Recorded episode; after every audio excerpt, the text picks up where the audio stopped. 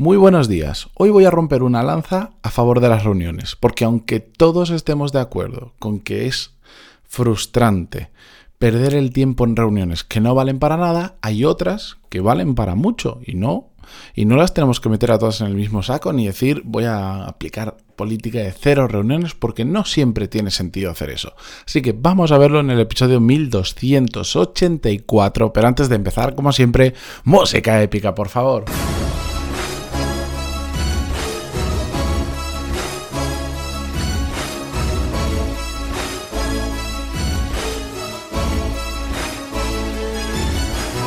Muy buenos días a todos, bienvenidos, yo soy Matías Pantaloni y esto es Desarrollo Profesional, el podcast donde hablamos sobre todas las técnicas, habilidades, estrategias y trucos necesarios para mejorar cada día en nuestro trabajo. Antes de comenzar con el episodio de hoy, quiero darle las gracias al patrocinador de este episodio y de toda la semana, Invi.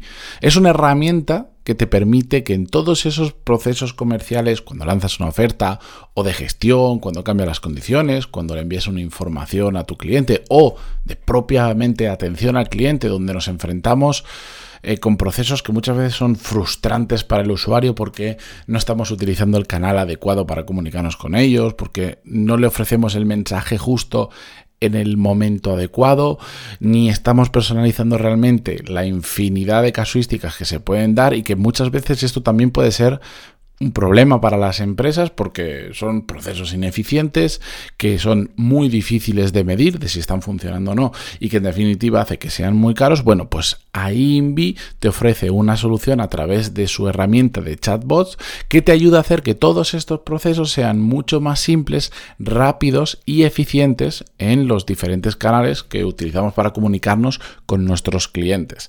Pegadle un vistazo a su página web porque tiene una herramienta muy interesante que a mí personalmente todas estas cosas que te ayudan a automatizar procesos y hacerlos mejores me gusta mucho. invi.me, i m b e e.me e, y continuamos con el episodio de hoy. Bien, como os decía, el tema de las reuniones. Hace apenas semana, semana y media, estaba escuchando eh, un podcast, eh, que yo también soy muy consumidor de podcast, depende la, Depende de la época del año, también os digo, pero bueno, también voy escuchando cosas por ahí.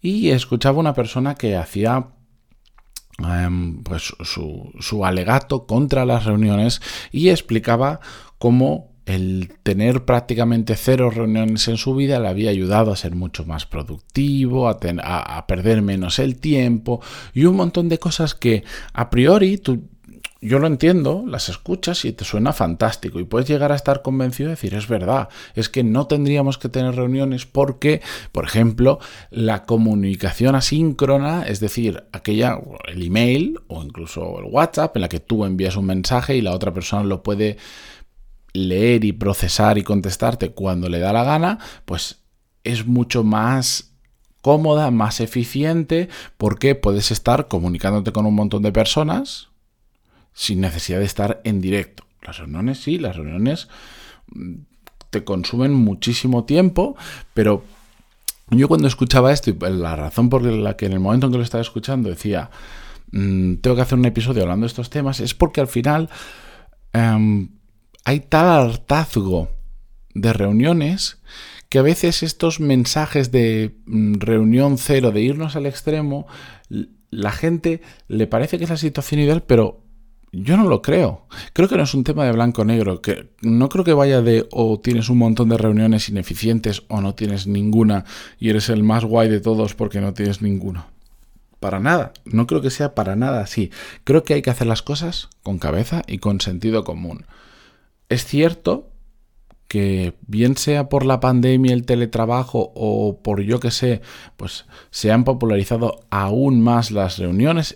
Cada vez es más fácil hacer reuniones y caemos en la reunitis, porque antes si era presencial, bueno, pues todo el mundo tenía que coincidir en una sala, ahora de repente te pasan un link por WhatsApp, por Teams o por el canal que sea y te dicen conéctate. Y eso hace que sea tan simple hacer una reunión que podamos caer en la tentación de para cosas que realmente igual se solucionan llamando a una persona por teléfono, preguntándole por email o lo que sea, lo convirtamos en una reunión. Y ahí estoy completamente de acuerdo en que nos tenemos que deshacer de ese tipo de, de pérdidas de tiempo y que te consumen tiempo, te consumen energía mental y hace que la gente termine harta de trabajar solo por pensar que tiene que estar en otra reunión. Ahora bien, ¿significa que no tenemos que tener ningún tipo de reunión? Pues no. Yo os pongo un caso muy tonto.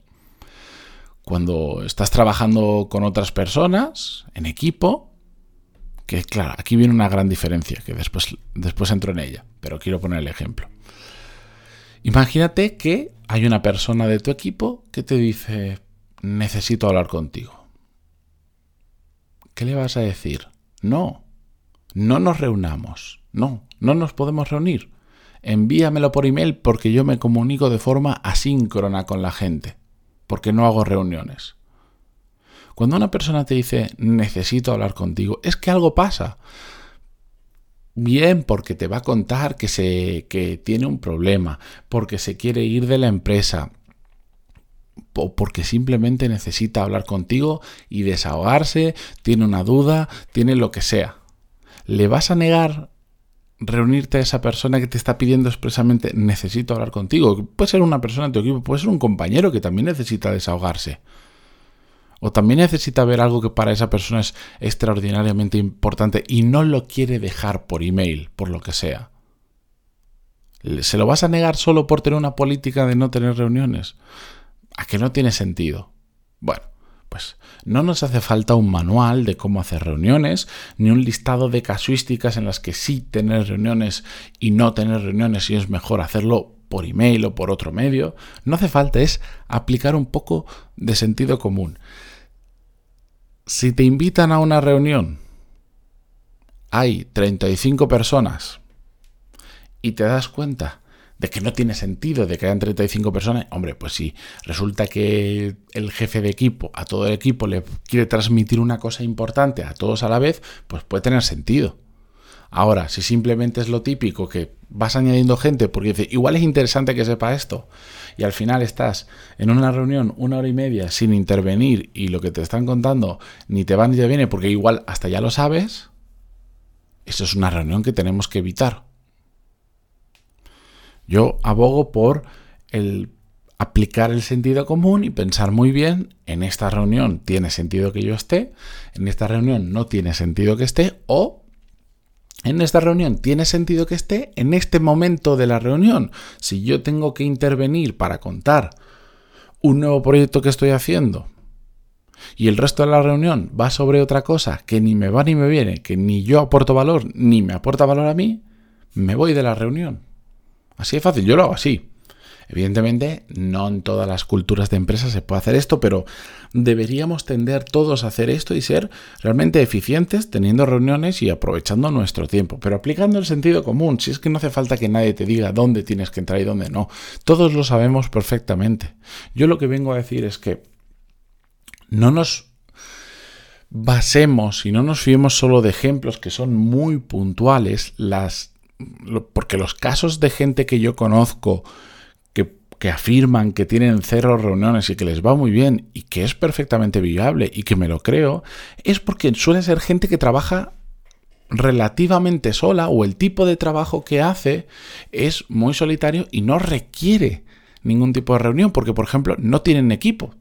Pues, pues yo cuando, cuando trabajaba en mi propio negocio, no trabajaba aún para ninguna empresa y sin equipo, sin nada, yo con quién iba a hacer una reunión. Y con la gente con la que sí trabajaba, porque colaboraba, porque mm, subcontrataba cosas de desarrollo de mi página, de no sé qué. Oye, pues con esas personas mm, interactuaba tan poco en ese sentido, la forma de interactuar era diferente y no necesitaba reunirme, no necesitaba hacer una videollamada. Sí, le enviaba un email o le enviaba un WhatsApp y ya está. Pero son casos muy puntuales, son tipos de trabajo muy específicos. Lo que pasa es que hace mucho ruido esto de decir, no, no tengas ninguna reunión. Toda la comunicación debe ser asíncrona. ¿Por qué? Si hay cosas que se resuelven mejor o necesitan resolverse mejor a través de una reunión, ¿por qué no hacerlo? ¿Y qué más da?